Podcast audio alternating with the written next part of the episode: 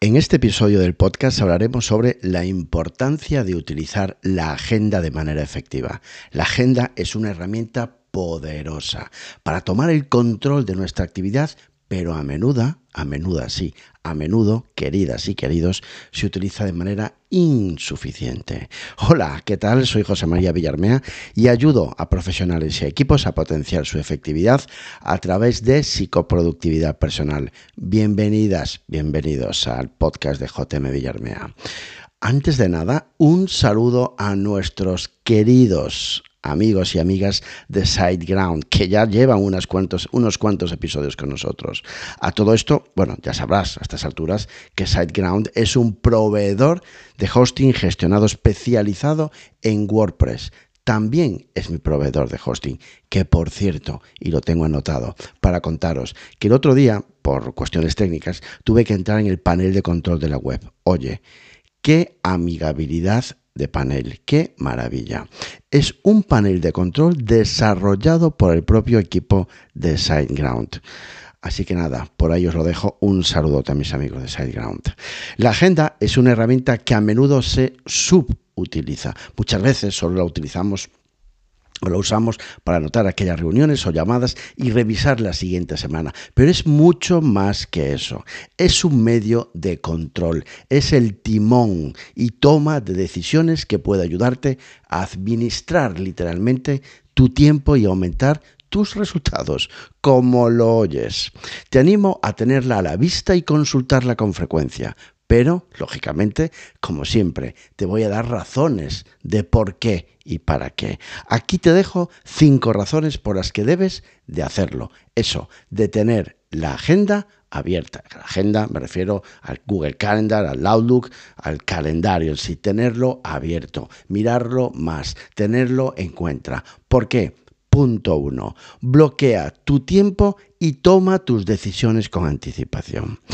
Hay una parte de tu día que no puedes controlar y tendrás que dedicarla a otros, es inevitable, como compañeros, clientes, jefe, familia, etc.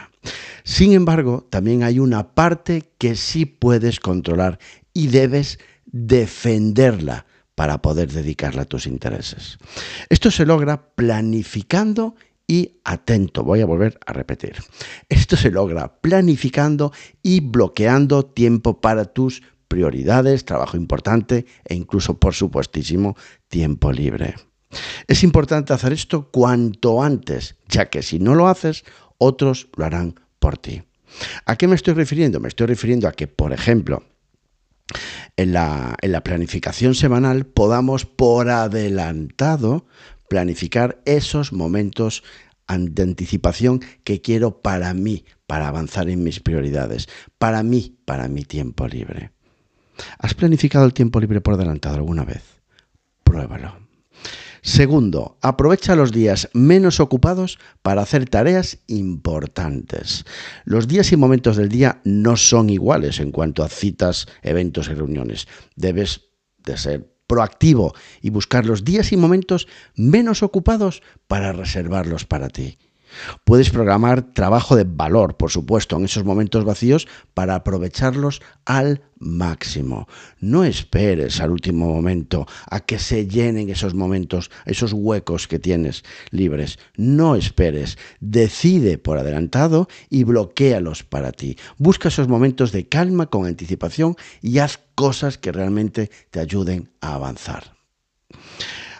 3.3. Adapta tu día a los días fragmentados. Ahora te explico qué es esto. Adapta tu día a los días fragmentados, planificando tareas más pequeñas. Esto pensándolo, es que esto tenemos un montón de días de esta manera, ¿no? Al igual que los antiguos, no sé si recordarás que seguro que sí, ¿no? Los antiguos discos duros fragmentados, muchas personas tienen agendas llenas de eventos y citas dispersos durante todo el día. Dispersos. A veces, claro, esto es inevitable, no puedes evitarlo, pero otras veces es porque llenas tu calendario sin, sin un plan, sin, un, sin ton ni son.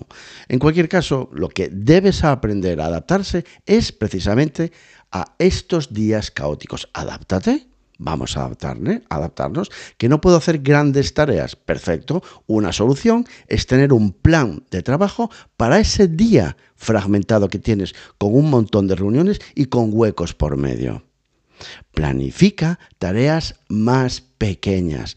Claro que no te vas a poder a poner a diseñar, me lo invento, un PowerPoint para una formación o para una presentación que te va a llevar tres horas. Bueno, empieza por algo más pequeño y fácil de realizar, que cubra esos huecos.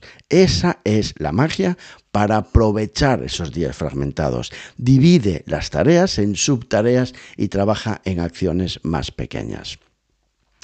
Punto 4. Reserva un día o una mañana para trabajar en tareas que requieran concentración. Estoy hablando de tener el calendario, la agenda delante. Hay una parte crucial de tu trabajo que requiere un ambiente tranquilo y sin distracciones para ser realizado con eficacia. Una solución efectiva es bloquear tiempo en tu agenda para un día sin citas, o al menos una mañana o tarde sin interrupciones.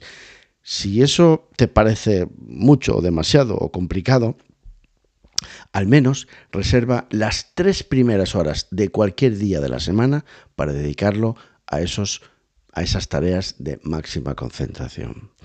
Tener tiempo asignado para este tipo de tareas te dará una enorme ventaja a largo plazo.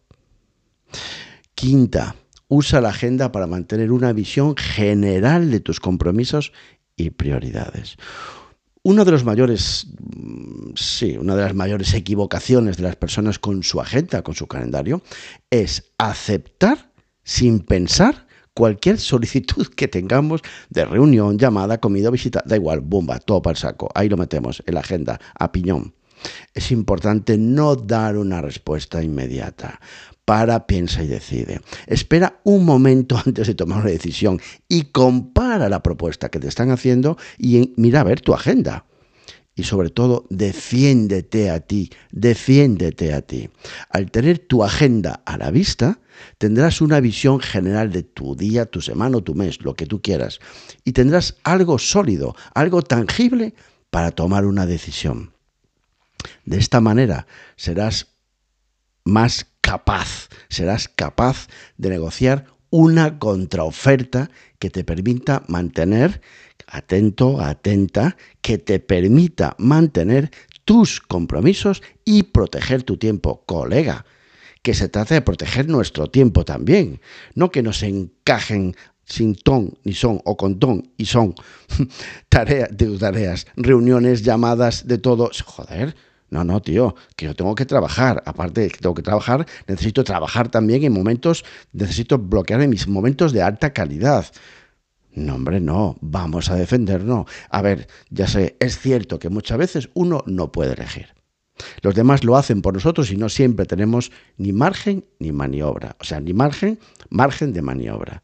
Cierto.